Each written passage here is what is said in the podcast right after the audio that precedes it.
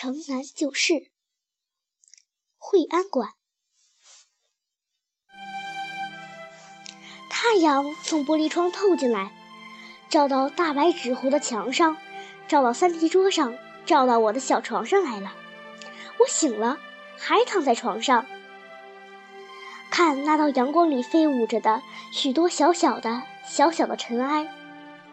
宋妈过来掸窗台、掸桌子。随着鸡毛掸子的舞动，那道阳光里的尘埃加多了，飞舞的更热闹了。我赶快拉起被子蒙着脸，是怕尘埃呛得我咳嗽。宋妈的鸡毛掸子轮到来掸我的小床了，棱棱角角都被她掸到了。掸子碰到了床栏上，咯咯的响。我想骂她，但她先到说话了：“还没睡够呢。”说着。他把被掀开来，我穿着绒裤褂子的身体整个都露在外面，立刻打了两个喷嚏。他强迫我起床，给我穿衣服。妈妈坐在炉子旁边，侧着身体，把一大把头发捋顺过来，她就用篦子篦呀篦呀的。炉子上是一瓶玫瑰色的发油，天冷了，油凝住了，要放在炉子上化一化才能擦。窗外很明亮，树干上有几只不怕冷的小鸟。我想，什么时候树上才能长满叶子呢？这是我们在北京过的第一个冬天。妈妈说不好北京话，她正告诉宋妈今天要买什么菜。妈不会说买一斤猪肉不要太肥，她说买一斤猪肉不要太肥。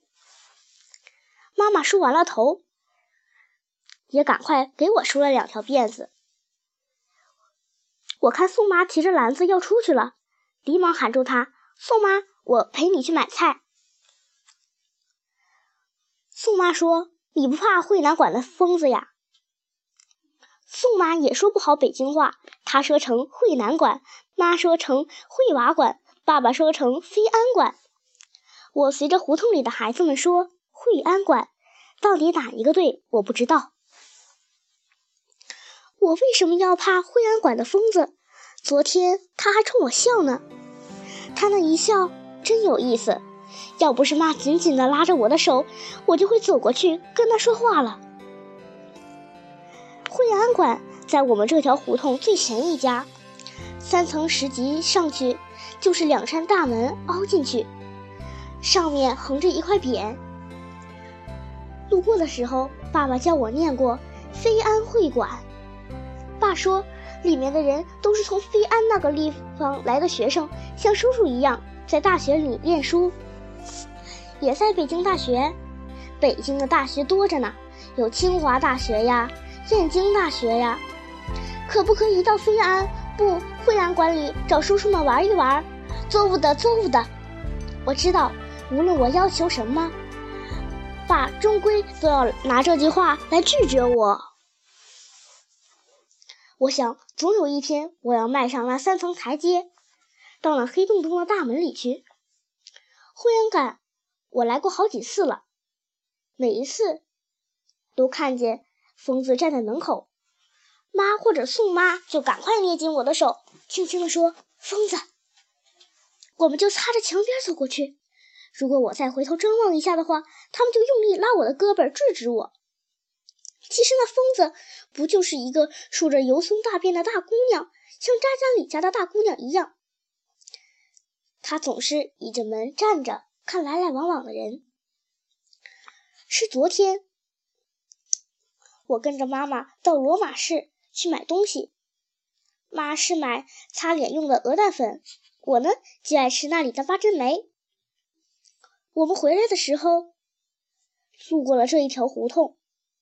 刚一进胡同，我就看见惠安馆的疯子了。他头上留着一排刘海，扎的大红头绳。他正把头发甩到前面来，两手玩弄着辫梢，愣愣的看着来往的人。妈嘴里正念叨着什么，肯定是在算他今天应该花了多少钱。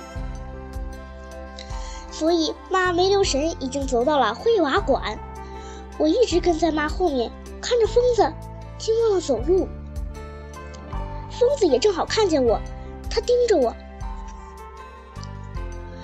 我随着他的笑意走了过去，可是妈回过头来，一把把我给拉住了。怎么了你？